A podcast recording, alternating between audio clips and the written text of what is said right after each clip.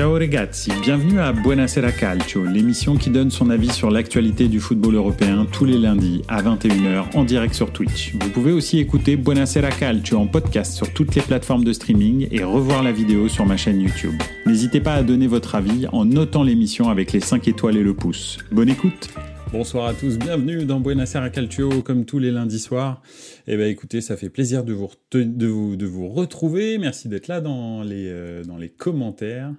Euh, salut au JCRM 1984. Ah, on a encore changé de, pseudo. Et euh, au Cotonou salut. Bonsoir, comment ça va? Euh, bah Écoutez, euh, ce soir, on va euh, débriefer un petit peu l'actualité du football européen de ce week-end. je vois qu'il y a OJCRM qui dit que niveau football, c'était une cata les matchs week-end. Bah oui, c'est vrai qu'on va en discuter. Il y a beaucoup de gros clubs qui ont fait de très mauvaises performances. D'ailleurs, on va en parler un petit peu. Alors, entre autres, euh, j'ai envie, euh, j'ai appelé euh, l'émission de ce soir l'OM implose, le Bayern explose et l'Inter s'envole. en creux, effectivement, les contre-performances de la Juve et du, Milan en Serie A, mais on aurait aussi pu parler, et on va probablement en parler, du match nul du Real Madrid. Donc, donc voilà, il y a, y a, des choses à dire ce week-end et il y a beaucoup de gros clubs qui se sont troués. Il y en a quelques-uns qui ont réussi à, se, sortir d'affaires, mais euh, je ne sais pas si c'est euh, bah, la première semaine de Ligue des Champions euh, post, post trêve, on va dire, qui peut, expliquer ça, mais effectivement, c'était assez surprenant. on va voir si Gérone, par exemple, profite du, du match nul. Là, il y a 0-0 pour l'instant. Euh, donc, on va euh, gentiment parler euh, de du bateau OM qui coule. Benassia, Gattuso qui craque complètement pour commencer avec l'OM. Ensuite, on, ira voir un petit peu au Bayern Munich ce qui se passe après euh, la, la gifle. Alors j'irai peut-être pas jusque là parce que euh, dans le jeu c'était un peu différent que ce que le, résultat raconte. Mais en tous les cas, les trois défaites d'affilée qui ne sont pas arrivées depuis 2015, donc ça fait 9 ans que le Bayern n'avait pas fait trois défaites d'affilée euh, dans, dans, dans, dans une saison.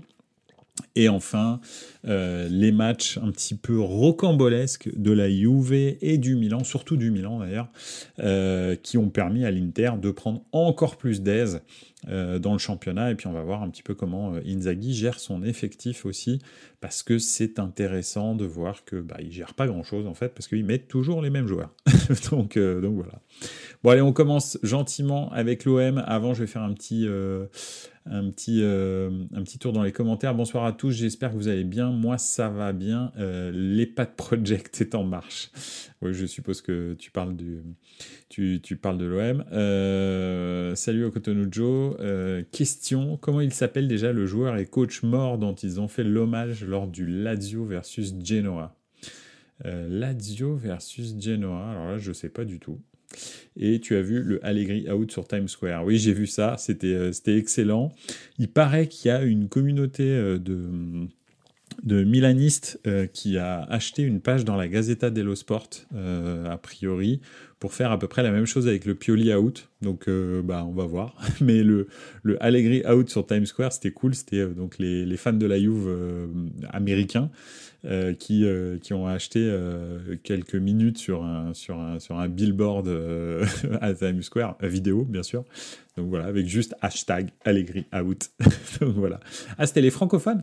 Ah, ok, d'accord. Ah bah écoute, je croyais que c'était les fans américains. Non, mais c'est marrant. C'est très marrant. Mais ils ont bien raison. Parce qu'on en a marre d'Allegri. Franchement, ça, ça, ça fait chier. Voilà. Bon, Passons, oui, c'est le streamer que je suis sur Twitch même. Ah ouais, carrément. Ah bah c'est cool, c'est marrant, très bien. Euh, Benassia et Gattuso crack. Euh, effectivement, il s'est passé une semaine complètement hallucinante à l'OM. Franchement, euh, des, sorties, euh, des sorties un petit peu bizarres.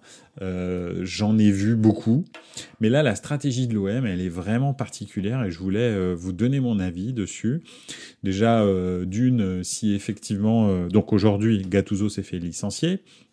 Alors bon, je pense que très clairement, Gattuso avait tiré toutes les ficelles possibles depuis une semaine pour dire en gros qu'il n'était pas l'homme de la situation. mais pour une question euh, d'argent euh, liée à son staff euh, technique, bah, il pouvait pas dire qu'il démissionnait parce que sinon le staff technique ne touchait pas son argent. Donc en gros, bah, il a pendant toutes les interviews, je sais pas si vous avez vu toutes les interviews de la semaine, il a dit qu'il pouvait rien faire avec ce groupe, que il n'était pas l'homme de la situation, que de toute façon il tirait le maximum de ce qu'il avait, mais qu'il allait pas faire grand chose de plus avec ce groupe. En gros, il a envoyé tous les signaux possibles et imaginables à sa direction pour dire, bah, en gros, moi, je peux rien faire. Je suis pas du tout l'homme de la situation, je ne peux rien faire, ce groupe est nul, je n'ai pas les, ressources, on va dire, managériales pour euh, les emmener plus haut. Donc en gros, lui, ça y est, il a tiré la chasse d'eau, merci, c'est gentil, il attendait qu'une seule chose, c'est une grosse défaite, et derrière, un licenciement, c'est ce qui s'est passé. Donc voilà, a priori, Jean-Louis Gasset euh, euh, va être euh, embauché pour terminer la saison, les trois derniers mois. donc troisième changement de coach à l'OM, un petit peu comme à, comme Lyon. donc, voilà. Le troisième a été le bon pour Lyon. Donc pourquoi pas pour l'OM, on ne sait jamais. Bon, ça change pas que effectivement Lyon d'ailleurs avec sa victoire de cette semaine là est revenu, je crois, à, une victoire de, de l'OM. Hein ou deux points même, je crois, euh, de l'OM. Donc ça, c'était assez hallucinant. Hein. Il y a quelques semaines, on n'aurait jamais dit que euh, l'OM et Lyon euh, seraient dans, dans, un, dans un moment où peut-être que la semaine prochaine, Lyon peut passer devant l'OM. Franchement, c'était quand même quand Lyon était dernier du championnat, 18e, et que l'OM était plutôt dans la zone Europe, hein, parce qu'ils n'ont jamais été très très haut cette année, excepté en tout début de saison. Bah, c'est vrai que tu t'attendais pas à ça. Donc, donc voilà, bon, comme quoi, les, dynamiques, c'est un, peu, euh, c'est un peu aléatoire. Après, je pense que la direction de l'OM a fait tout ce, qu'elle était, tout ce qui était en son pouvoir pour se saborder cette saison, euh, très clairement. Euh, je pense que Longoria s'est raté sur les grandes largeurs. Après, bah, il y a ce contrat bizarre de Longoria qui fait en sorte que que, que, que voilà, euh, les, euh, comment, lui, il est obligé de rester jusqu'à la fin de son contrat s'il veut toucher son argent. Donc là, c'est la dernière saison et il est vraiment en bout de course. Hein. Là, il fait, euh, il fait ce qu'il peut. On dirait aussi que sa mission, c'est d'épurer les comptes et de ne pas laisser le club avec un coach qui serait engagé sur le long terme. Donc très honnêtement, hein, moi j'ai l'impression que c'est ça, c'est pas possible que ce soit géré aussi mal que ça, euh, ce club. Là d'ailleurs c'est juste trois mois, hein, euh, effectivement, et je lisais dans les commentaires, hein, euh, c'est c'est comment Ghislain Printemps qui serait l'assistant de, de, de, Gasset, Jean-Louis Gasset, hein, comme d'habitude, comme il l'a été à Saint-Etienne, enfin dans ses derniers clubs. Donc, donc voilà, mais, mais c'est clair que effectivement, tu as l'impression que l'OM soit va être vendu, Soit c'est parce qu'il va y avoir un changement de direction, parce que très clairement il va y avoir un changement de direction. Benatia va devenir euh, directeur sportif euh, vraiment, parce que là il est juste conseiller du président, mais en fait il va devenir directeur sportif. En tous les cas c'est ce qui est prévu. Et, euh, il va y avoir un nouveau président qui est déjà dans les murs d'ailleurs, je me souviens plus de son nom, mais qui pour l'instant est à un autre poste, mais va prendre le poste de président de, de l'Olympique de Marseille. Et Longoria va pouvoir s'en aller avec son argent. Et je me demande effectivement, si peut-être aussi ça cache pas une vente de l'OM, euh, tout ça parce que euh, en fait c'est une saison catastrophique et euh, on a l'impression qu'ils vident un peu le tout, tout ce qui est à vendre qui a à peu près de la, valeur, bah, ils essayent de le vendre. Ils, ont été très maladroits avec, euh, avec euh, comment il s'appelle, Jonathan Klaus, et ils n'ont pas réussi à le vendre. Mais euh, bah, là, ils le sont encore plus. Hein. On, va, on, va, on va revenir un petit peu sur, sur la sortie de Benatia. Mais oui, c'est bizarre. En fait, le comportement de l'OM, des dirigeants de l'OM, est vraiment très très bizarre s'il n'y a pas derrière un, soit un changement de propriété, soit un changement complet de direction et je pense que euh, c'est ça qui va se passer, c'est un changement complet de direction avec un nouveau type de projet, etc. Parce que c'est pas possible. Faire un petit tour dans les commentaires. Euh, on joue le maintien cette saison vu notre calendrier à partir du 17 mars jusqu'au 3 mai, effectivement, je pense, euh, oui, effectivement. D'ailleurs, c'est ce que disait Gattuso après le match contre Brest. Hein. Il disait ça sert plus à rien de regarder l'Europe, maintenant il faut regarder derrière nous. Donc euh, voilà, on va enchaîner Rennes, PSG, Lille, Nice, Toulouse, Lens et Reims. Autant dire que je suis pas rassuré. Effectivement, alors, allez savoir. Bon après, il faut voir très clairement que l'effectif de l'OM est très limité. Franchement, hein, il, est, il est moyennasse euh, et, euh, et c'est pas du tout des joueurs, même s'il y a des noms des fois qui sont ronflants, tous les noms qui sont un peu ronflants, bah, en fait, ils sont quand même en fin de course. donc, c'est pas. et tous les autres, ils sont c'est des noms qui sont pas ronflants, c'est des noms qui font flipper, hein, qui viennent de Championship, qui ont joué en Ligue 2, qui ceci, qui cela. Donc c'est pas du tout des noms où tu te dis ah ouais ça peut être ça peut être pas mal. On a voulu nous vendre des belles histoires avec Iliman Ndiaye ou des gens comme ça, euh, ou euh, je sais pas même euh, le Gigot, Samuel Gigot, mais c'est vraiment des joueurs qui n'ont pas le niveau de jouer à l'OM honnêtement. Enfin je veux dire enfin ça dépend quelle image on a de l'OM, mais voilà Mandanda, pardon Aubameyang aurait pu avoir le niveau à jouer à l'OM, mais pas maintenant, euh, probablement euh, un petit peu avant dans sa carrière. Donc, euh, donc voilà, tout le monde est soit en fin de course, soit n'a rien à faire là. Donc c'est un peu, c'est un peu compliqué à gérer et c'est finalement prévisible qu'il soit entre la dixième et la septième place l'OM. Ce qui serait bizarre, c'est que ça termine plus bas. Donc voilà, parce que c'est pas non plus une équipe qui doit jouer la relégation, faut pas déconner, c'est moyen, mais c'est pas non plus ouf. Donc euh, voilà, je sais pas ce que vous en pensez, mais. Euh, Tessier d'ailleurs, Gasset et Printemps, ce sera son choix. Ah, c'est Tessier, effectivement. Euh, Molina doit faire une vidéo sur Marseille ce soir, ça promet du lourd. Oui, j'ai vu, je l'ai vu sur, sur YouTube. Enfin, j'ai pas vu la vidéo encore, mais j'ai vu que. Non, je l'ai vu sur X, pardon.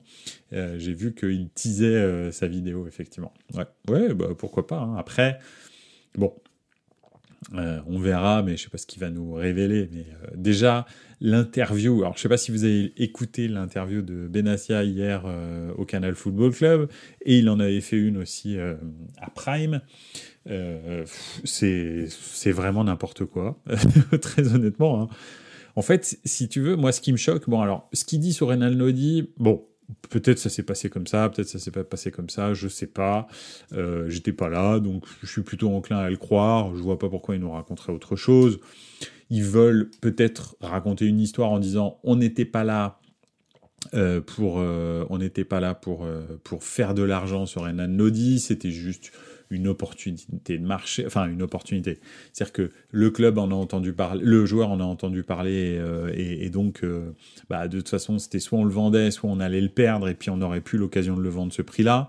En gros, donc ça veut dire c'est pas nous qui sommes allés chercher les, les, vendeurs, mais les acheteurs, pardon. Mais bon, ils étaient là, lui voulait partir, on s'est dit allez banco, et puis on prend une petite plus-value, et ça nous permet de nous renforcer au mercato. Ok, ça je veux bien croire, je veux bien le croire ou pas le croire, et peu, importe finalement, ça c'est du business, euh, c'est de la négociation, c'est des choix stratégiques euh, de vente, pas de souci. Je pense que Reynaldo dit 20 millions d'euros, jamais tu l'aurais vendu ce prix-là, parce qu'il n'est pas bon foncièrement, c'est pas un super joueur. 20 millions d'euros, c'est très bien. Et lui, dans sa vie, euh, multiplier son salaire par 4, bah écoute, ça, ça va pas lui arriver souvent. Donc, donc voilà, pas de souci. Mais Jonathan Klaus, euh, comment Benatia l'a allumé, mais ça, en fait, euh, tout ce que dit Benatia, il n'y a aucun problème, je peux comprendre qu'il le pense en tant que directeur sportif. Il n'y a aucun problème là-dessus. Il a tout à fait le droit de le penser, il a tout à fait le droit d'appeler son agent et lui dire je veux qu'il dégage, j'en ai marre de lui. Il n'y a aucun problème. Mais il doit pas le dire en public. Pourquoi? Parce que en le disant en public, ça veut dire que tous les autres clubs savent que l'OM veut se débarrasser d'un joueur qui un problème de, vigilance, enfin de, pardon, d'éthique de, travail, et donc bah, son prix est d'évaluer euh, instantanément en fait. Et personne ne voudra l'acheter, probablement là, alors qu'il lui reste plus qu'un an et demi de contrat. Ça veut dire que là, à la fin de saison, c'est la seule euh, fenêtre pour acheter euh, Jonathan Klaus parce que bah, il a un certain âge, 31 ans, et que donc, euh, de toute façon, après, bah, l'année suivante, il aura plus qu'une année de contrat et il sera libre à la fin de la saison. Ça veut dire que, encore une fois, Marseille se retrouvera avec un joueur qu'il n'aura pas vendu et qui partira libre. Ce qui est une spécialité à l'OM, hein, entre les entraîneurs et les joueurs, c'est une spécialité. Les clubs, les joueurs qui s'en vont libres, c'est euh, voilà, c'était une spécialité de Milan aussi récemment, mais là maintenant ça devient vraiment une vraie spécialité. L'OM ne vend strictement aucun joueur, alors excepté Renan Lodi. Donc euh, donc voilà. Euh, juste, je vais faire un tour dans les commentaires parce qu'il y en a pas mal. Euh, donc, euh, sur Prime, il était juste derrière Klaus. Le gars a dû apprécier, tu m'étonnes, parce que sur Prime, c'était aussi pareil. Hein, il a sorti, la, il a sorti la, sulfateuse. Ils ont caché l'offre. C'est son agent qui a dû lui dire. Oui, c'est ce que dit, c'est ce que dit Benassia. Mais après, bon, je sais pas ça. Mais en tous les cas, effectivement, apparemment, ils ont reçu l'offre. Euh, comment Gattuso avait dit qu'il voulait le garder, donc ils, lui ont caché. Et enfin, c'est son agent qui, bah forcément, hein, le club contacte, pas que le club, euh, contacte l'agent. S'ils ont essayé de lui cacher l'offre, c'est aussi un peu des gros bêtas parce que euh, tu sais bien que un club, ça va contacter et le club de foot et l'agent du joueur. Même si officiellement il faut attendre l'aval du club pour commencer à négocier, tu sais très bien que tu vas tester le joueur en amont pour voir si c'est même faisable. Ça sert à quoi d'aller se prendre la tête pendant des heures avec un club si de toute façon le, joueur ne veut pas venir? Donc tu vas commencer à lui dire oui, ça t'intéresse, oui, ok, alors je vais aller voir ton club et ensuite je reviens vers toi. Donc voilà. Mais bon, bref. Euh, c'est l'OM qui lui ont dit d'y aller en utilisant la carte Nasri sur Canal. Oui, bien sûr, de toute façon, et puis Nasri, il est là, c'est un pote à Benatia, il va pas lui poser des questions trop dérangeantes. Donc euh, voilà, c'était euh, une, une, interview de, allez, bienveillante, de, de complaisance, voilà, très exactement. Euh, c'est pas un choix de Benatia, alors que Longaria avait dit après Camara, je ne veux plus voir ça. Bah oui, parce que lui s'était fait allumer par, euh, par, euh, par McCourt, parce qu'en gros, McCourt, il dit, nous on achète, mais jamais on vend. On n'a jamais un transfert, alors que la majorité des clubs français vivent des transferts. Et donc, donc en gros, il lui avait expliqué qu'il fallait vendre. C'est d'ailleurs entre autres aussi pour ça, je pense, hein, que Yvan Reynald le dit, par exemple, parce qu'en fait, en gros, il se dit, bah là, comme ça, je vais pouvoir prouver au président que je sais vendre. Et puis, je pense aussi que euh, Longoria, euh, il n'a pas, il a pas, euh, il a pas que un désintérêt à vendre des joueurs comme ça, je pense quand même qu'il prend deux trois petites commissions au passage. Ça m'étonnerait que ça m'étonnerait qu'il fasse tout ça de façon gratos lorsqu'il fait des transferts et lorsqu'il revend, c'est impossible qu'il fasse autant de mouvements euh, chaque année à Marseille s'il prend s'il n'est pas intéressé sur les transferts. C'est impossible. C'est pas possible en fait qu'il vende et qu'il achète autant. Tout le monde sait que c'est pas comme ça qu'on construit un club, même si les supporters les supporters de l'OM, me font penser un petit peu aux supporters de l'AS Roma euh, ou, du Napoli, par exemple. C'est des, des, supporters qui rêvent trop grands par rapport à la taille financière de leur club. Attention, hein, je ne parle pas de la taille euh, en termes d'histoire du club, mais c'est des supporters qui, qui voient beaucoup trop grand. C'est-à-dire qu'eux, ils veulent des stars, mais leur club n'a pas d'argent, ce qui fait que Longoria, il est tout le temps en train de, de, de, bricoler avec 3 euh, francs 6 sous. Et, et le souci, c'est qu'après, on lui reproche que les joueurs ne veulent pas rester. Parce que les joueurs, une fois qu'il est arrivé, ils voient la pression qu'il y a. Ils voient que de toute façon, il n'y a aucun intérêt, enfin aucune possibilité que le club, euh, on va dire, progresse. Ça veut dire que si tu fais une bonne saison, l'année suivante, de toute façon, tu feras une moins bonne saison. Et d'ailleurs, c'est ce qui se passe hein, depuis 2-3 ans. Euh, finalement, chaque année, l'OM perd une place. En gros, ils sont deuxième euh, la première année, ils sont troisième la deuxième année. Cette année, bah, là, on va voir où est-ce qu'ils descendent. Mais en gros, ça dégringole. Et même les coachs s'en rendent compte. C'est-à-dire que le coach se dit, mais en fait, de toute façon, j'ai la pression du Real Madrid. En gros, hein, euh, en gros, c'est si j'entraînais le Real, ce serait pareil, j'aurais la même pression. Mais le problème, c'est que j'ai les moyens de euh, Lorient. Donc, j'exagère avec Lorient, mais en gros, c'est un peu ça, parce que euh, quand un club signe à l'OM, il demande un gros salaire, euh, et puis bah, les autres clubs lui font toujours des, des, transferts un petit peu plus, un petit peu supérieurs à ce qu'on ce attend. Mais en fait, l'OM n'a pas plus de moyens que ça. Ce qui fait qu'en fait, entre les très gros salaires qu'il paye parce que le joueur joue à l'OM et que se dit, bah attends, euh, moi je joue à l'OM, c'est l'OM qui vient, je vais pas lui demander un salaire de Lorient, je vais lui demander un salaire d'un grand club français. Et le problème, voilà, tu vois, par exemple, tu dis au JCRM, Aubameyang touche 700 000 euros par mois. 700 000 euros par mois. Non mais attends, c'est un salaire stratosphérique, 700 000 euros par mois. Et l'OM n'a pas les moyens hein, de payer ça. Donc en gros, il va, lui, il va être là pendant une ou deux saisons. Alors, ok, il n'y a pas eu de transfert, etc.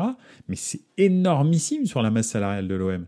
Donc ce qui fait qu'ils ont déjà pas beaucoup de moyens et Longoria est, obligé de, bricoler à gauche à droite. Personne veut rester et c'est d'ailleurs pour ça qu'il signe toujours des contrats très très courts ou des prêts. Et, euh, bah à la fin des prêts, les gars s'en vont hein, parce qu'ils se disent non mais en fait euh, c'est pas possible d'avoir cette pression là et d'avoir ces coéquipiers là.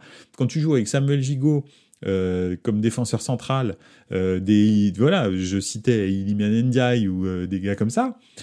Tu te dis, mais comment est-ce qu'on peut exiger que je joue la Ligue des Champions chaque, année avec des joueurs comme ça, en fait? Paolo Lopez, des gars comme ça, mais, mais c'est pas niveau Ligue des Champions. Il y en a aucun qui est niveau Ligue des Champions. Mais, mais, tu peux y aller, hein. Enfin, ils sont pas tout seuls.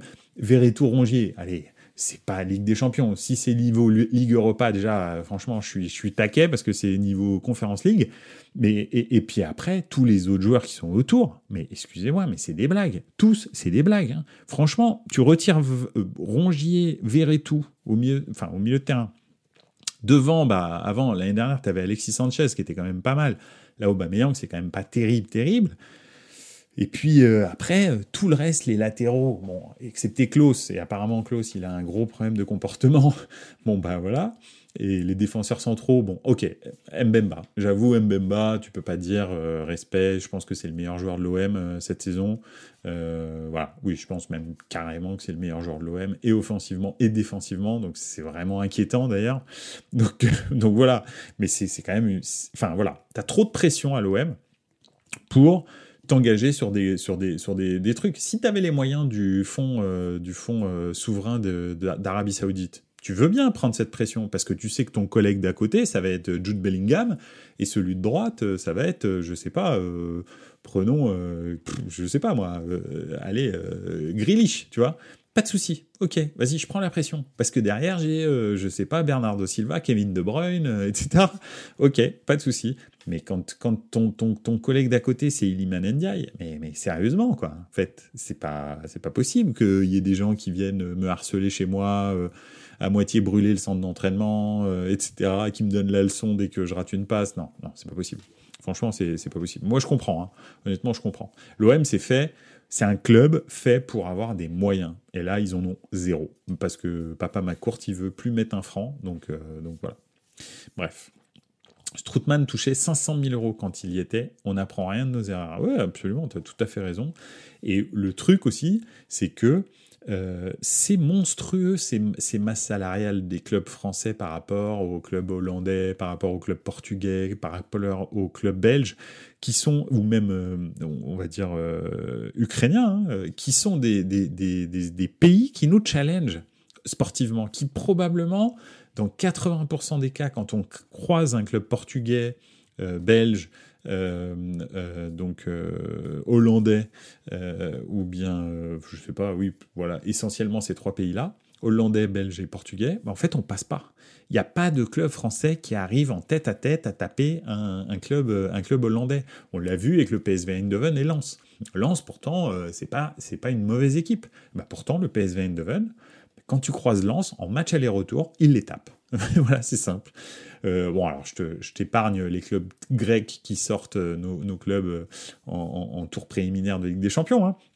Mais c'est la même chose. Les clubs portugais, quand on les rencontre en 1 contre 1 et qu'on est dans une phase de, de, poule, ça passe pas en fait. Ça ne passe pas, ça passe jamais. Et pourtant, ils ont des masses salariales. Il n'y a jamais personne. 700 000 euros, franchement, 700 hein. 000 euros le salaire de Aubameyang, ça doit être la masse salariale totale de, Braga. Franchement, hein, je suis quasi sûr que la masse salariale totale de Braga, allez, j'exagère, c'est peut-être deux fois le salaire de Aubameyang. Et c'est tout. Euh, là, c'est un salaire en fait. Un salaire, il y a, 20, il y a 30 joueurs à l'OM. Non, mais franchement, alors tout le monde ne touche pas 700 000 euros, mais enfin quand même, c'est pas normal qu'il y ait ces résultats-là en fait. C'est pas normal avec l'argent qu'ils dépensent. Donc euh, bref, voilà. En tous les cas, Benatia, je ne sais pas si ça va être lui le nouveau directeur sportif, et il est tout neuf dans ce, dans ce métier-là, hein. il était agent avant. Mais euh, honnêtement, pour l'instant, tout ce qu'il me montre, c'est qu'il est incompétent. Il est incompétent parce qu'il ne comprend pas l'impact financier qu'il a sur son club à dévaluer des, euh, on va dire, bah, la matière première du club en fait. Hein. Ce qui te rapporte le plus d'argent, c'est les joueurs, et ce qui valorise le plus ton club, c'est les joueurs. Si un jour tu vends ton club, si McCourt doit vendre l'OM, bah, en fait, c'est si euh, Jonathan Klaus il vaut 30 millions, bon, ce qui n'est pas possible parce qu'il a 30 ans, mais s'il vaut 30 millions, bah, c'est ça dans les actifs qui vont que, l'acheteur va acheter. Là, en gros, lui, son asset de, on va dire, allez, 15 millions, bah, il a, en, en, deux interviews, il l'a fait descendre à 3 millions, et même rien du tout parce qu'en fait, personne ne va vouloir l'acheter. Donc voilà, bref. Euh, alors, je vais faire un petit tour. Deux meilleurs sujets. Gattuso part. On va chercher deux vieillards, dont un qui a eu un gros coup sur la tête, alors que Crystal Palace, pas un club qui fait rêver en PL, ont réussi à relais Oliver Glasner. Oui, d'accord, mais euh, Crystal Palace, je pense, a plus de budget que Lyon euh, et que l'OM. Ouais, je pense. Ou en tous les cas, ils sont ouais, à peu près semblable euh, à, tout cumuler. Chaque année, en droit télé, ils doivent prendre, euh, je sais pas, dans les 150 millions d'euros, quand un club français prend peut-être 40 millions. Donc je pense que Crystal Palace, en termes financiers, c'est impossible de les concurrencer en France. Il n'y a aucun club, excepté le Paris Saint-Germain bien entendu, qui peut concurrencer un club comme Crystal Palace. Donc euh, Oliver Glasner en plus, bah, lui, ce qu'il veut, c'est faire un bon coup à la Derby à Brighton euh, en, en, Première Ligue, puis ensuite se faire recruter par un grand club de, de Première Ligue du type euh, des Big Six, quoi. On va dire Tottenham, Chelsea. Manchester United, Manchester City, Arsenal, Liverpool. Un des, des ça. Donc c'est pour ça qu'il y va aussi. C'est sûr que euh, c'est pas parce que tu fais un bon, un bon championnat euh, à l'OM que, euh, que Liverpool, enfin peut-être pas Liverpool, mais Tottenham va vouloir te recruter. Donc, donc voilà. Mais bon, bref. Pour remplacer Oxon qui est parti car souci de santé. Ouais, il a pris sa retraite. c'est bien. Est-ce que tu as vu la masterclass de Crystal Palace? C'est mon message d'avant. Oui, oui, tout à fait, absolument. Mais Oliver Glasner, c'est très très bien. Hein. D'ailleurs, on en parlait euh, à Milan euh, pour remplacer Pioli, si jamais Pioli s'en va euh, l'année prochaine. C'était Thiago Motta, bien entendu, Conte, Italiano, Palladino et Oliver Glasner. Et des Zerbi, mais bon, des Zerbi, c'est un peu une chimère. Donc, donc voilà. Bref, en tous les cas, l'OM a bien implosé euh, cette semaine et, c'est inquiétant pour le football français de voir. Euh, je pense hein, sincèrement ce que je dis. Euh, je sais que je suis pas tout seul à dire ça et, je suis tout à fait d'accord. Donc c'est pour ça que je le redis puisque je veux pas plagier quelqu'un que j'ai entendu sur sur sur sur l'after, Daniel Riolo, mais mais c'est vrai que je, le dis depuis très longtemps, je suis inquiet et, vraiment énervé contre le football français parce que euh, c'est pas normal d'avoir euh, Saint-Étienne, Bordeaux, euh, Auxerre en Ligue 2 et d'avoir euh, Lyon et Marseille à la place qu'ils ont là à l'heure actuelle. C'est un gros problème. Monaco qui, qui, vivote, euh, voilà. Enfin, c'est pas possible. C'est pas possible qu'il y ait juste le Paris Saint-Germain qui tienne son rang dans ce championnat. Enfin, dans le football français en général, c'est un vrai gros problème. Donc, donc voilà, parce qu'ils ont de l'argent. C'est ça le problème. Enfin, je prends Lyon et Marseille, ils ont de l'argent, beaucoup plus d'argent que, allez. 85 90% des clubs européens en fait. Euh, ceux qui peuvent pas toucher, ça va être les clubs de Serie A et encore euh, les clubs de Serie A du top 7 quoi. Les clubs d'Allemagne euh, du top 10, on va dire parce que les Allemands, ils ont beaucoup plus de revenus que, les clubs italiens et français. Et puis bien sûr l'ensemble de la première ligue. Mais ça ça représente pas beaucoup de clubs au, niveau européen en fait, ça va être voilà, peut-être 15% des clubs. Ça veut dire qu'en théorie, les clubs français doivent être toujours dans les derniers 15% qui restent. Et c'est pas du tout le cas en fait. Dès qu'ils croisent un club européen, un Slovaque, un Slovène, un ce que tu veux, ils se font éclater. Et en plus, ça se voit dans le championnat, parce que bah, quand tu as des équipes comme Brest qui sont deuxième du championnat, alors il y a des gens qui trouvent ça cool, frais et tout. Moi, ça m'emmerde. Donc euh, voilà, je vous le dis, c'est relou, parce qu'il n'y a pas de pérennité en Europe. S'il n'y a aucune performance en Europe, bah, c'est à cause de ça, entre autres. C'est que un coup, tu as un Lille qui vient casser les, bonbons. Euh, je te parle du Lille d'Aliodzi qui termine deuxième. Euh, ils sont nuls et ils sont pas, ils sont pas designés pour ça. Un coup, tu as un Lens, un coup, tu as un Brest, etc., etc. Et c'est des clubs qui ne sont pas capables d'assumer une compétition internationale, enfin une compétition européenne derrière. Donc c'est ça le souci en fait. C'est juste que ça donne pas de la pérennité au club français en Coupe d'Europe.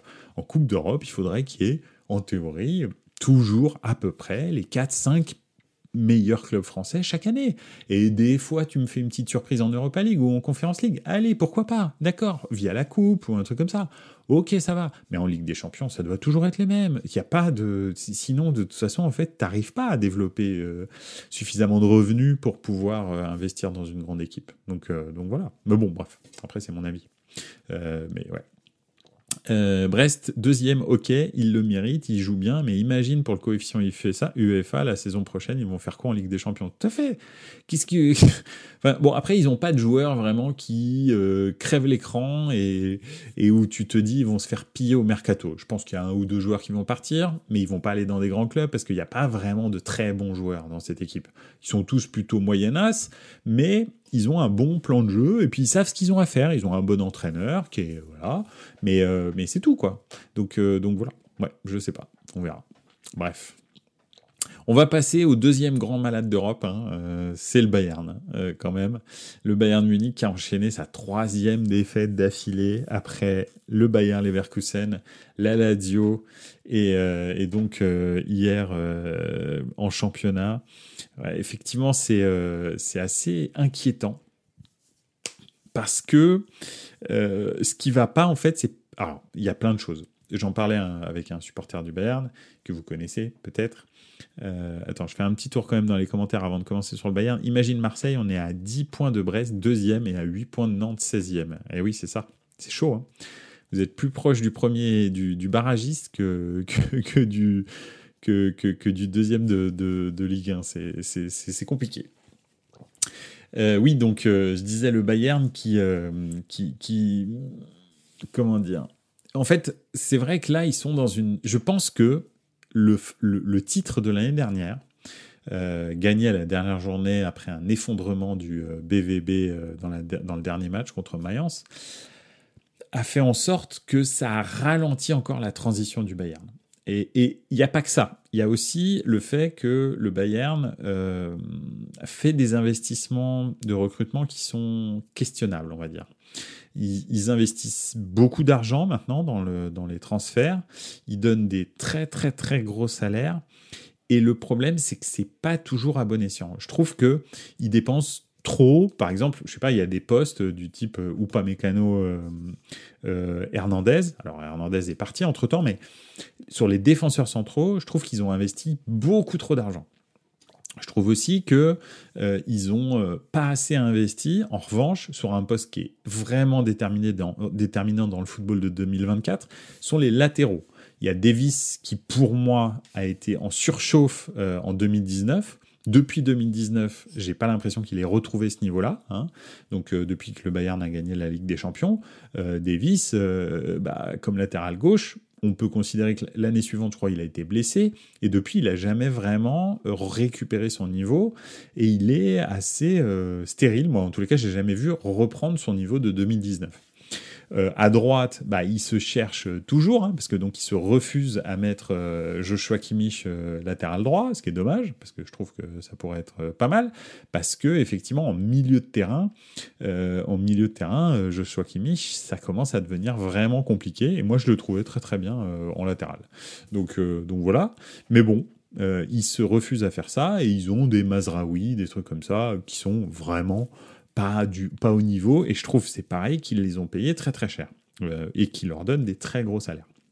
Mais c'est, euh, c'est, ce n'est que mon avis. Devant, je trouve qu'il y a des tripoteurs de ballon qui font pas assez de différence en un contre 1.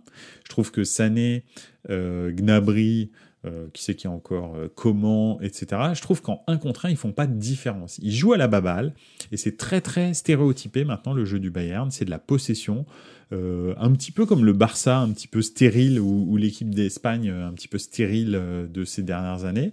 C'est-à-dire c'est des possessions, et comme ils ont plus de joueurs vraiment, ils n'ont pas de joueurs vraiment qui font des différences en un contre un, euh, vraiment marquante. En fait, c'est très académique en fait le jeu, le jeu du Bayern et il n'y a plus aucune surprise. C'est plus du tout électrique comme ça pouvait l'être avec euh, Robben et, euh, Ribéry par exemple, si on prend, si on fait cette comparaison. Et donc, je trouve que ça devient un peu, un peu stéréotypé. Et le jeu de 2024, c'est pas le jeu de 2019 en fait. Le football, il évolue très très vite et ces derniers temps, en fait, le, le, ce qui est important, c'est pas vraiment ta tactique ou tes attaques placées, c'est est-ce que tu as les joueurs devant pour faire des différences en un contre un pour casser une organisation. Si tu ne les as pas, les défenses commencent à devenir tellement performantes que c'est très compliqué, même pour des joueurs comme Kylian Mbappé, qui balle au pied à l'arrêt, a beaucoup de mal à faire des différences. Si tu lui trouves pas de l'espace dans le dos, par exemple, en fait, bah, Mbappé, de moins en moins, il fait des différences en un contre un. Il faut vraiment qu'il y ait du... Il, peut les faire, bien entendu, mais il fait des différences dans la vitesse. Il fait pas des différences quand il est arrêté. Et le jeu du Bayern, en fait, il est là. Il est arrêté. Sané, quand il arrive face à un joueur, un défenseur, la plupart du temps sur son aile, il est arrêté. Il se passe rien, en fait.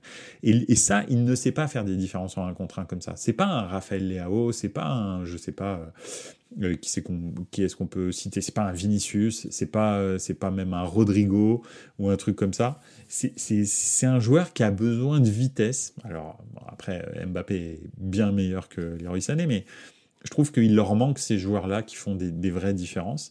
Et, je trouve que le Bayern a investi beaucoup trop sur des postes en fait qui font pas assez de différence. Et là, ils ont pris un Harry Kane qui est pour moi un petit peu en fin de carrière, même s'il est excellent, qui n'a jamais eu d'état d'esprit de vainqueur, et on le voit encore, hein, c'est très compliqué, il a beaucoup de mal à influencer le, résultat de son équipe. Quand son équipe va pas bien, Harry Kane, il a beaucoup de mal à prendre les choses en main et emmener tout le monde. Il n'a jamais su le faire avec Tottenham, par exemple, ou même avec l'équipe d'Angleterre. Donc voilà, je, pense que vraiment c'est le recrutement. Ils dépensent énormément d'argent avec des salaires stratosphériques, hein, le Bayern. Attention, il hein, ne faut pas croire que c'est un petit club ah, qui critique toujours le Paris Saint-Germain et tout. Je te dis, la moyenne des salaires au Bayern, elle est limite, elle est supérieure à celle du Paris Saint-Germain. J'en suis quasi sûr. Si tu sors Mbappé, parce que Mbappé en fait il, il dérègle tout. Mais si tu sors Mbappé, je suis sûr que la moyenne des salaires au Bayern est supérieure à celle du Paris Saint-Germain. C'est sûr et certain. Ils sont tous à plus de 20 millions, euh, toutes les espèces de stars là, ils sont tous à plus de 20 millions. Donc c'est des très très gros salaires. Hein. C'est des salaires que même le Bayern, le, Real ne donne pas à ses joueurs euh, cadres. Hein. Euh, donc, donc voilà. oui, bah, par exemple, tu as tout à fait raison, JCRM, Tolisso, c'était 60 millions d'euros. 60 millions d'euros pour Tolisso. Non, il y a beaucoup, il y a eu énormément d'erreurs euh, de casting euh, au Bayern. Alors ça a payé. Euh, jusqu'en 2019, ça a payé. Et encore, hein, ils ont fait 2013-2019, donc il y, a eu, il y a eu quand même 6 ans d'errance où ils se sont fait arrêter très fréquemment par les, clubs espagnols. Mais bon, en 2019, ils sont allés au bout. Et puis depuis, bah, c'est un peu la dégringolade. Hein. Franchement, le Bayern est de moins en moins, on va dire, serein sur son, dans son championnat. Et en Europe, en Europe ça, devient, ça devient assez compliqué. Alors, on va faire un petit tour dans les commentaires. Euh, le Bayern, le pauvre Ludo a dû pleurer devant sa télé. J'ai vu les 30 dernières minutes, il manque de bons joueurs au Bayern. Ouais, je suis tout à fait d'accord avec toi. Après, ils avaient un énorme expected goal. Hein. Ils avaient, euh, je sais plus combien, 3, euh, je sais pas combien d'expected goal. Donc, c'est pas normal que ça se termine à 3-2, en gros, parce que de l'autre côté, eux, ils avaient un petit, un petit expected goal et ils marquent 3 buts. Donc, bon. Mais quand même, ça dénote de quelque chose. Euh, Sané comment Ça fait pas rêver quand tu as connu les Ribéry, Robben, euh, Lewandowski? C'est sûr que c'est un vrai, une vraie différence. Il leur manque un créateur au milieu et comme tu le dis, des dribbleurs devant. Ouais, c'est vrai. Le Bayern, ils me font penser à United. Ils n'ont pas su se renouveler. Tout à fait. Alors c'est moins spectaculaire que, United parce que bon, ils sont sur une série de 11 titres d'affilée dans leur championnat. Donc voilà. Et puis une Ligue des Champions euh, il y a 4 ans, 5 ans. Mais quand même, euh, c'est compliqué parce que là, ils, ils, prennent pas, le, ils prennent pas le, bon virage. Et surtout, ils investissent énormément d'argent, mais ils n'ont pas les revenus des clubs anglais. Et ce qui fait qu'ils peuvent avoir, enfin, ils peuvent investir beaucoup d'argent sur 12 joueurs, mais pas du tout sur 22. Et, le problème, c'est que maintenant, on voit qu'avec les 5 changements, ce qui fait gagner une équipe, c'est pas tes 11 joueurs sur le terrain, c'est tes 17 ou 18 joueurs euh, qui font gagner une équipe. Et le fait que tu puisses les faire tourner, parce que tu joues tellement de matchs dans une saison, que si tu peux pas faire tourner tes joueurs, comme euh, bah, Guardiola peut le faire à Manchester City, comme euh, je sais pas euh, à l'Inter, Inzaghi peut le faire, pourrait le faire. D'ailleurs, on va en parler tout à l'heure. Mais voilà, parce que tous les postes sont doublés. Et là, en fait, le Bayern investit énormément d'argent sur des joueurs qui coûtent énorme, très très cher. Et derrière, bah, il n'y a pas de remplaçant. Par exemple, bah, tu vois la différence abyssale entre Harry Kane et son remplaçant. Son remplaçant, euh, c'est Choupo-Moting hein, ou Matistel. Donc il y, a un problème. Les, les, les, les, milieux de terrain, c'est la même chose. Goretzka, euh, Goretzka, qui sont déjà plus à leur, à leur sommet, les remplaçants, euh, bon, c'est pas terrible. En défense, c'est exactement la même chose aussi. Donc, où ils ont fait énormément d'investissements sur Delirte. Delirte n'est pas du tout au niveau de l'investissement. Ou Mécano fait des erreurs de, concentration tous les matchs, il a une erreur de concentration. Et quasi tous les matchs, euh, il fait une erreur euh, dramatique qui est payée, euh, qui est payée cash par le Bayern. Donc c'est énormément d'argent sur des joueurs qui sont pas terribles finalement. Et quand tu regardes leur remplaçant, c'est pas terrible non plus. Donc voilà, c'est erreur de casting sur erreur de casting. Le Bayern arrive en fin de cycle, il va falloir faire un grand ménage, mais ils ont beaucoup investi. Donc est-ce qu'ils auront les reins suffisamment solides pour réinvestir à fond sur euh, des choses un peu plus intelligentes que ce qu'ils ont fait.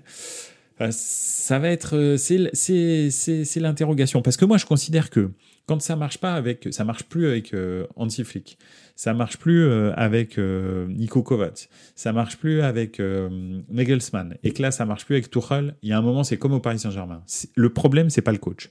Le problème, il est ailleurs. C'est plus le coach. Parce que sur ces quatre clubs, sur ces quatre entraîneurs-là, il y en a, alors, excepté Nico Kovac, il y en a quand même trois qui sont des excellents entraîneurs. Si ça ne marche pas, c'est que c'est pas le coach. Donc voilà, c'est pareil qu'au Paris Saint-Germain, Unai Emery est un très bon entraîneur. Il y a personne, enfin je sais pas s'il y a des gens qui se disent que c'est un mauvais entraîneur, mais c'est un très bon entraîneur. Pochettino est un très bon entraîneur. Euh, Ancelotti est un très bon entraîneur. Donc euh, voilà, là, Luis Enrique, on aime son style, on n'aime pas son style, c'est un grand entraîneur. S'il ne réussit pas, c'est un problème d'organisation, c'est plus un problème d'entraîneur. donc, euh, donc voilà. Euh, genre, oui, ils sont derrière le Bayern, mais pour moi, Leipzig sur le papier, ils me font plus rêver que le 11 du Bayern. Tout à fait. Et puis, ils jouent un jeu de 2024, le Leipzig. Leipzig, quand tu les vois jouer, c'est dynamique, c'est électrique, c'est rapide. Ils ont des joueurs qui font des 1 contre 1. Euh, Xavi Simons, Olmo, euh, Openda, euh, Sesco, etc. C'est du foot de 2024 qui, qui donne envie de le regarder. Clairement, c'est pas du euh, on, joue à la baballe et on attend et on repasse à gauche et on repasse à droite et on repasse à gauche et on repasse à droite et on repasse à gauche. C'est horrible. Hein. Franchement, regarder un match du Bayern, ça commence à devenir euh, pénible. Hein. Donc, euh, bref. En plus, Leipzig dépense peu pour le foot, mais super intelligent leur recrutement. Bah oui, c'est la stratégie euh, Red Bull hein, euh, qui a été euh, bien sûr créée dès le début du, projet Red Bull dans tous les clubs.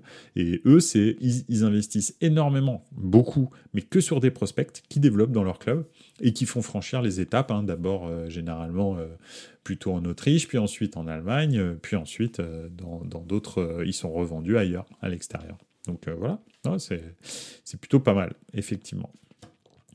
Euh, et puis il y a un truc aussi, qu'est-ce que je voulais dire sur le Bayern? Euh, Je ne sais plus. Bon, c'est pas grave. Je vous, le redirai si j'y pense. Mais euh, ouais, effectivement, le Bayern est, mal barré. Je pense que c'est le début d'une fin de cycle. Et effectivement, il y a aussi un truc, tu as tout à fait raison. Ils ont recruté le chat noir ultime, Harry Kane. Donc ça, ça c'est clair que ça, ça joue. Euh, c'est le gars qui n'a jamais rien gagné. quoi. Euh, contre la France, par exemple, il avait le penalty, qui probablement, s'ils vont au bout, je pense qu'eux, ils gagnent la finale de Coupe du Monde. Hein. Mais euh, ils ont le penalty, ils tirent pas, ils, enfin ils ratent le penalty, et, et c'est la France qui va en finale de Coupe du Monde, qui perd cette Coupe du Monde. Mais je suis sûr que si l'Angleterre va en finale de Coupe du Monde, ils la gagnent. Mais ils y vont pas, grâce à Harry Kane. Tottenham, le nombre de fois où ils, ont, ils se sont effondrés euh, à, trois journées de la fin, euh, en fin de championnat, en finale de Cup, en finale de Ligue des Champions. Bref, ils ont tout fait. Il a tout fait, Harry Kane, avec euh, Tottenham. Hein. Il a rien gagné. Rien. Pas une, rien que dalle. Même pas pour rire, quoi. Donc, ouais, ouais, il y a quand même, y a quand même des choses, c'est pas des hasards, en fait. C'est pas possible que le Bayern gagne 11 fois d'affilée le titre et se retrouve euh, à 12 journées de la fin, à 8 points du Bayer Leverkusen. Euh, c'est pas arrivé depuis 11 ans, en fait. C'est l'année où ils recrutent Harry Kane. Ils se font sortir de la Coupe d'Allemagne, alors ils la gagnent pas chaque année, mais ils se font sortir par un club amateur, limite, ou une deuxième ou troisième division. En Ligue des Champions, ils se font taper par la Lazio. La Lazio qui a pris encore une leçon de football de Bologne euh, ce week-end. Donc c'est pas comme si c'était euh, c'était une grande équipe. Euh, si tu me dis ils se font taper par l'Inter, je comprends tout à fait, c'est normal. S'ils se font taper même par Milan, ça peut arriver parce que Milan c'est une, une, équipe vraiment euh, je veux dire, qui est très offensive, qui, peut être vraiment excellente, qui peut être aussi complètement nulle, comme on va le voir juste après. Mais ils ont cette capacité à très très bien jouer. La Adio, cette année, ça fait même un an et demi qu'ils n'ont plus aucune capacité à rien du tout. Ils sont nazes. Donc, comment ça se fait que la Adio arrive à te, contenir et en plus à te marquer un but euh, sur penalty? C'est fou quoi. Donc, euh, bref, voilà. Euh, il s'effondre bien encore cette saison, Tottenham d'ailleurs, oui effectivement, je suis d'accord. Bien commencé, mais toujours la fin, euh, sur la fin, toujours la même chose. Ouais, c'est vrai, oui, après, bon, là, le Tottenham de, de, de, Ange euh, et, de, et de Madison, c'est plus un Tottenham qui est fait pour être dans les 4-5 premiers, parce que c'est les places Ligue des Champions, quoi, plutôt qu'autre chose. Donc s'ils attrapent une place dans les 5, je pense que c'est très bien ça suffit. Pas, pas, on leur demande pas de gagner le titre. Avec Harry Kane, à un moment donné, avec, euh, avec, euh, avec Kane, ils avaient une équipe pour gagner le titre et ils se sont effondrés dans les deux, trois dernières journées, euh, malheureusement. Donc, donc voilà, mais là, cette, cette équipe-là, elle n'est pas du tout taillée pour ça, mais elle est taillée pour la Ligue des Champions, clairement. Donc on verra. On verra s'ils y arrivent. Bref. Voilà un petit peu pour l'Allemagne et voilà mon avis en tous les cas sur le Bayern. Je sais que que voilà, peut-être ça va pas faire euh, l'unanimité, mais moi je pense vraiment qu'on est en fin de cycle. Et je parle pas des goals aussi. Hein. Euh, euh, Neuer, n'a pas du tout apprécié que pendant sa blessure à la jambe l'année dernière, on vire son entraîneur personnel des gardiens. Et, et, on voit maintenant qu'il a plus du tout d'investissement. En fait, il s'en fout. Avant, il était, il était, il était enragé quand il perdait, etc. Maintenant, il vient, il fait son travail, il s'en fout. Il perd, il gagne. C'est, enfin, je sais pas si vous avez remarqué, mais il est même pas en colère. Il prenne un but, il n'est pas en colère. Avant, il hurlait quand il prenait un but. Et là, euh, là, c'est terminé en fait. Il vient, il fait son travail. Alors, il est pas mauvais, hein, il fait des bons arrêts. Encore hier, euh, il fait, il fait des bons arrêts. Mais, euh, mais c'est, vraiment uniquement un travail quoi. Il est plus du tout investi parce que, bah, en fait, le Bayern l'a désinvesti quoi. Salihamidzic a réussi à, enfin, je sais pas si c'est Salihamidzic d'ailleurs, mais en tous les cas, la direction a réussi à le, à le démotiver. Et je pense qu'il serait grand temps qu'il passe à un autre goal. Quoi. Donc, euh, bon, bref, on verra. On verra, on verra. On va terminer tranquillou par euh, la Serie A. Euh, je dis la Juve et le Milan qui lâchent, ouais, parce qu'en fait, il y avait une très... Enfin bon, ce week-end, euh, l'Inter avait commencé vendredi sur les chapeaux de roue. Ils ont atomisé euh, leur adversaire euh, avec deux buts de, de, de deux buts de Lautaro, je crois. Euh, donc, euh, donc non, très très euh, très très beau, très très beau match de, de l'Inter. Et, et, bon, bah la Juve derrière rencontrait une équipe de Frosinone qui semblait à sa portée, et Milan rencontrait une équipe de la de la de, la, de Monza qui pareil semble à sa portée. Hein. Il faut savoir que Monza n'a jamais gagné contre l'AC Milan ça n'était jamais arrivé, parce que maintenant c'est arrivé. donc, donc a priori, c'était tranquille, quoi. c'était deux matchs tranquilles pour, pour la Juve et pour, euh, et pour, euh, et pour Milan. Et pourtant, euh, pardon, d'ailleurs, c'était pas Frosinone contre la Juve, désolé, c'était le Hellas Vérone. Hellas Vérone qui a vendu à peu près tout ce qui passe, tout ce qui passe à l'intersaison. Hein. Même Milan a, recruté Terracciano, ils ont vendu mais un nombre de joueurs fous pour essayer de rééquilibrer les comptes. Donc tu te dis, cette équipe qui déjà luttait pour la relégation vend à peu près tous les bijoux de famille à l'intersaison, bah, normalement tu vas retrouver une équipe euh, éclatée au sol. Bah non, pas du tout. Enfin, pas du tout. En tous les cas, effectivement, le Hellas fait une très très bonne prestation contre, contre la Juve, et en l'occurrence, il y a un but à peu près absolument stratosphérique sur corner, une reprise de volée, enfin c'est un corner ou c'est un centre? C'est un centre, je crois euh, une, reprise de volée absolument stratosphérique. Franchement, celle-là, allez voir hein, euh, sur, euh, si vous avez envie de regarder Elas Véron Juve. Le résumé, les highlights, la reprise de volée, elle est folle. donc, donc voilà, à l'entrée de la surface ou un tout petit peu à l'extérieur de la surface. Très très belle du pied gauche. Donc, donc voilà, ouais, effectivement, la Juve qui se rate et le Milan qui a deux points, donc, parce que la Juve s'est raté, c'était le troisième match d'affilée qui se ratait. Hein. ils ont fait deux défaites, un match nul euh, eh bien, euh, effectivement, euh, Milan avait l'opportunité de passer devant la Juve et de prendre la deuxième place. Arrive le match de Monza, et puis là, bah, on voit une équipe un petit peu amorphe, vraiment du Milan, alors peut-être un peu fatigué par l'Europa League, mais surtout, Stefano Pioli avait fait beaucoup tourner, vraiment beaucoup tourner, pas de Leao, pas de Giroud, pas de Pulisic, au milieu du terrain, pas de Reinders, et, euh, en défense, euh, en défense, en défense.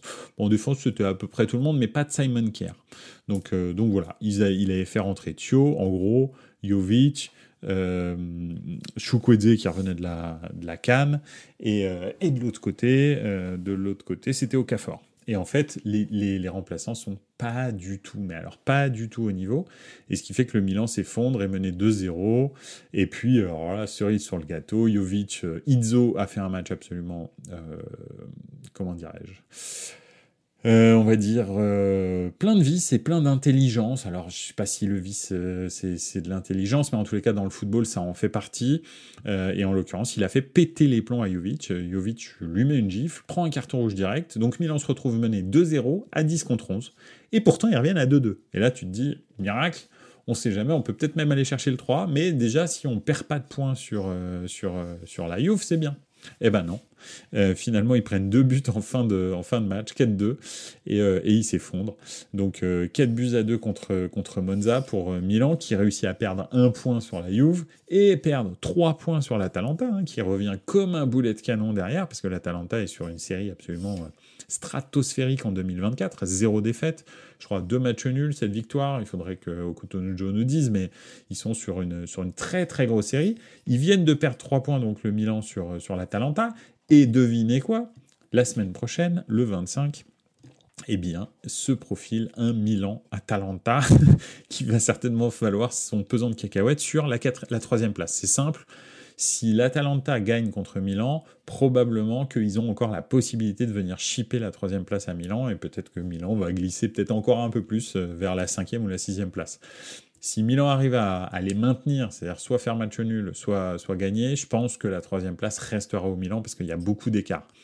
Sachant que l'Atalanta va jouer un match euh, en retard contre l'Inter, où ça va être, je pense, assez compliqué qu'il gagne le match. Donc, euh, donc je pense que voilà, l'écart va se stabiliser. Milan probablement terminera troisième. Mais je pense qu'il y a de très très très grandes chances que Milan perde ce match contre l'Atalanta la semaine prochaine. Surtout que Milan aura joué le jeudi euh, en Ligue Europa et que l'Atalanta euh, n'aura pas joué parce qu'eux, ils sont, sont qualifiés direct. Donc euh, voilà un petit peu le, truc. Quant à la Juve, bah, la Juve de, Allegri, euh, ils ont réagi quand même, hein, parce qu'ils sont menés deux fois au score et à chaque fois ils reviennent. Mais c'est quand même toujours pas GG. Hein, euh, franchement, c'est vraiment, ils vivotent, ils survivent même un petit peu dans cette série A.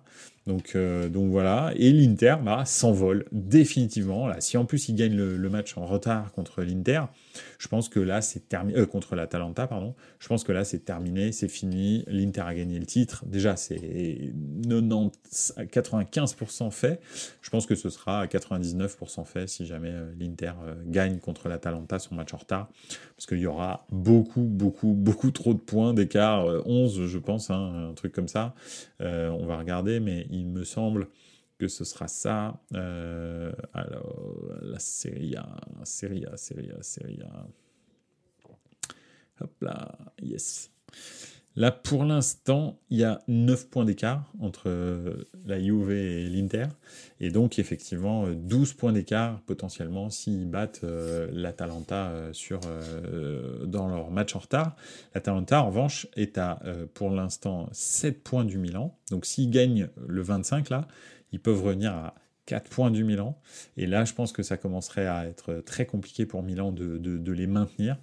Euh, donc voilà, si en revanche, ils perdent contre l'Inter et en plus, ils perdent contre Milan, ou en tous les cas, ils font match nul, ils resteront à 7 points, voire peut-être euh, s'ils perdent, euh, peut-être même à, 10 points, ça, risque d'être terminé pour, pour la troisième place. Donc, donc voilà. Mais bon, euh, en gros, les deux perdants, hein, c'est la Juve et l'Inter euh, ce week-end. Euh, la Juve et le Milan ce week-end. alors, parlons maintenant du grand Hellas Vérone et du grand Monza, deux cadors de Serie A. Ouais, tout à fait. Nous, à la Juve, on a le grand Allegri qui ose dire que Sandro est un joueur dur à trouver, alors que tu as un jeune qui a mis un but incroyable avec la Roma. Oui, effectivement. Ouais, tout à fait, Jensen, là, qui a été transféré de la Juve à l'intersaison qui est prêté par nous car Allegri n'en voulait pas. Ouais, ah non, mais de toute façon, c'est un, génie. T'as vu le but en plus qu'il met euh, il, est, spectaculaire. Bon, après, il a failli prendre un rouge hein, dans ce match-là. Et finalement, d'ailleurs, euh, De Rossi le sort à la mi-temps. Euh, parce que sinon, c'était quasi sûr qu'il allait prendre un rouge. Donc, euh, donc voilà. Naples, De Laurentiis annonce le départ de Walter Mazzari, remplacé par Samuel Zemmour qui est l'entraîneur, euh, sélectionneur slovène, je crois, ou slovaque, je sais plus mais l'un ou l'autre. Pour lui succéder, Naples a opté pour Francesco Calzona, sélectionneur de la Slovaquie, voilà, absolument. Maintenant, nous essayons avec Calzona, qui a travaillé avec Sari et Spalletti et qui connaît 80% des joueurs. Voilà. Allez, on en est au troisième, on y va. Let's go. C'est la mode, hein, cette saison. Euh, trois entraîneurs, c'est la mode. Hein. Donc euh, voilà. Bah, en tous les cas, c'est vrai que ça faisait très longtemps que j'avais pas vu un, champion d'Italie euh, même un champion tout court, hein, c'est quand même assez rare, mais bon, un champion d'Italie euh, défendre aussi mal son, titre. Très très compliqué, hein, franchement. très compliqué. C'était vraiment, c'était vraiment, vraiment, c'est vraiment difficile parce que là, ils sont quand même dixième du championnat, je crois. Donc dixième du championnat, trois coachs licenciés dans la même saison, neuvième du championnat, ok, à égalité avec, avec le Torino. Euh, qui est dixième. Mais, euh, mais donc, euh, ouais, c'est rare. Hein. Milan, déjà l'année dernière, j'avais trouvé qu'ils avaient très très mal défendu leur titre, mais ils avaient quand même terminé cinquième, puis quatrième grâce au retrait des points de, de, de, la Juve, et ils avaient fait une demi-finale de Ligue des Champions. Donc tu te dis, bon, ça va l'un dans l'autre, la saison n'était pas si horrible que ça, tu termines dans les points en Ligue des Champions, et puis tu, tu fais une demi-finale de Champions. Bon, c'est pas trop mal. Euh, mais là, là c'est là c'est chaud. Hein. Le, Barça Naples, le Barça Naples, je sais pas ce que ça a donné, mais mm, je ouais. S'ils arrivent à taper le Barça, chapeau. Hein. enfin, pas que le Barça soit une bonne équipe parce que c'est pas une bonne équipe, mais euh, vu l'état de l'équipe, euh, ce serait surprenant. Donc voilà. En tous les cas, oui, l'Inter a probablement gagné le titre. La Juve et le Milan vont batailler gentiment. Et je pense que Milan, s'ils perdent contre l'Atalanta, peuvent glisser vraiment hors des places Ligue des Champions parce que Bologne est très très chaud et, euh, l'Atalanta aussi. Ils peuvent peut-être potentiellement sortir des 5 hein, et terminer 6 Donc, euh, et l'AS Roma de, des Rossi hein, aussi, ça, ça, tourne plutôt pas mal. Hein. Donc euh, il y a beaucoup d'équipes qui reviennent très très fort derrière. Donc il il faut pas que Milan s'endorme. C'était une très mauvaise idée de perdre contre Monza. Parce que là, ça aurait pu vraiment les mettre deuxième, entretenir vraiment une grosse différence avec l'Atalanta. Là, l'Atalanta, en deux semaines, a la possibilité de reprendre 6 points sur Milan. Hein. C'est énorme, 6 points. Donc voilà. Et quand je les vois jouer, l'Atalanta, je me dis, je vois pas Milan réussir à les battre. Honnêtement, hein. c'est pas, on n'a on a pas le niveau pour ça. Hein. Ça, ça m'étonnerait. bref. Bon, voilà. Euh, OM Naples 3-3, effectivement, en termes d'entraîneur. Qui va gagner? Suspense. Ouais, peut-être que. Non, Lyon, je pense c'est bon, ils peuvent pas égaliser. Mais, euh, mais OM Naples va savoir. Hein, tu sais qu'un Galtier. Euh, pardon, un Galtier. Un, Gasset, ça, peut tout à fait, ça peut tout à fait sauter au bout d'un mois, ça. Hein, et, et, passer devant avec un quatrième, quatrième sélectionneur. quatrième entraîneur. Hein. Niveau calendrier, il y a de beaux matchs au week-end. Ouais, effectivement. on va faire un petit tour. Hein. Tu as tout à fait raison avant de nous quitter. Gentiment. Euh, alors, on y va. Ça commence vendredi. Bon, déjà, forcément, euh, il y a un truc, c'est qu'il y a la Ligue des Champions. Et je pense qu'il y a le meilleur match de Ligue des Champions de, des huitièmes de finale. Hein. Il y a Inter Atletico demain à 21h. Je pense que c'est le match le plus indécis, euh, celui qui va être le plus, le plus palpitant de toute la série, je pense, honnêtement. Donc euh, moi demain, vous savez ce que je regarde. Euh, mercredi, qu'est-ce qu'on a? Bon, Naples, FC Barcelone. Hein, je vous dis, bon, mes yeux vont, bien sûr euh, regarder ça. Et FC Porto Arsenal aussi, c'est intéressant parce que le FC Porto, beaucoup d'expérience. Arsenal en pleine bourre, va savoir qui va gagner. On verra bien. Euh, donc déjà, on aura ça à débriefer lundi prochain. Euh, Metz, Lyon, bon, Chelsea-Tottenham, ça commence vendredi, c'est plutôt pas mal, Chelsea-Tottenham. Euh, et puis, et puis, et puis, c'est à peu près tout pour le vendredi. Pour le samedi, on a, on a, on a, ouais, Arsenal-Newcastle, ça ça peut être intéressant, même si Newcastle n'est pas au top en ce moment, mais bon, pourquoi pas. Euh, ça peut être sympa. En Espagne, pas grand-chose, voire même que dalle. En Allemagne, ah, un Bayern Munich, RB Leipzig en plus, hein, ça s'enchaîne pour le Bayern. Donc, euh, donc on va voir, ça peut, être, ça peut être vraiment très sympa. En Italie, rien du tout le samedi, enfin rien, pas grand-chose.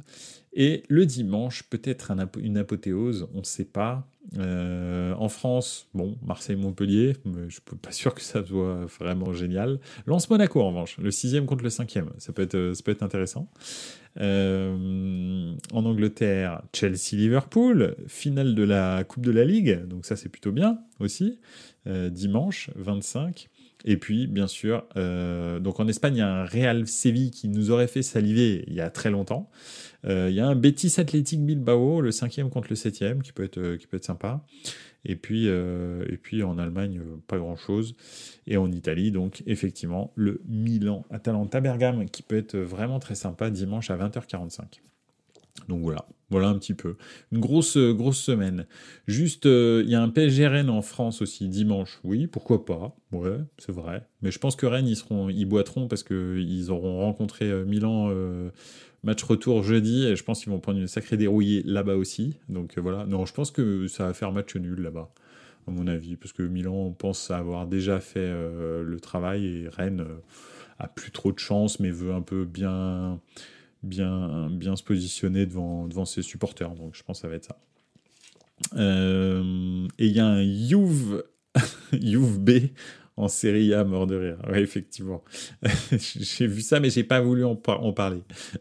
Donc, Juve Frosinone. C'est vrai que Frosinone, ils ont que des joueurs prêtés par la Juve. Donc, c'est vrai que c'est Juve A contre Juve B. Euh, Juve Frosinone. Tout à fait.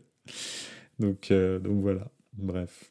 Euh, voilà, écoutez, la semaine prochaine aussi, euh, changement d'horaire pour Bonassara Calcio. Toujours le lundi soir, mais 20h maintenant. Euh, pas 21h pour des questions logistiques.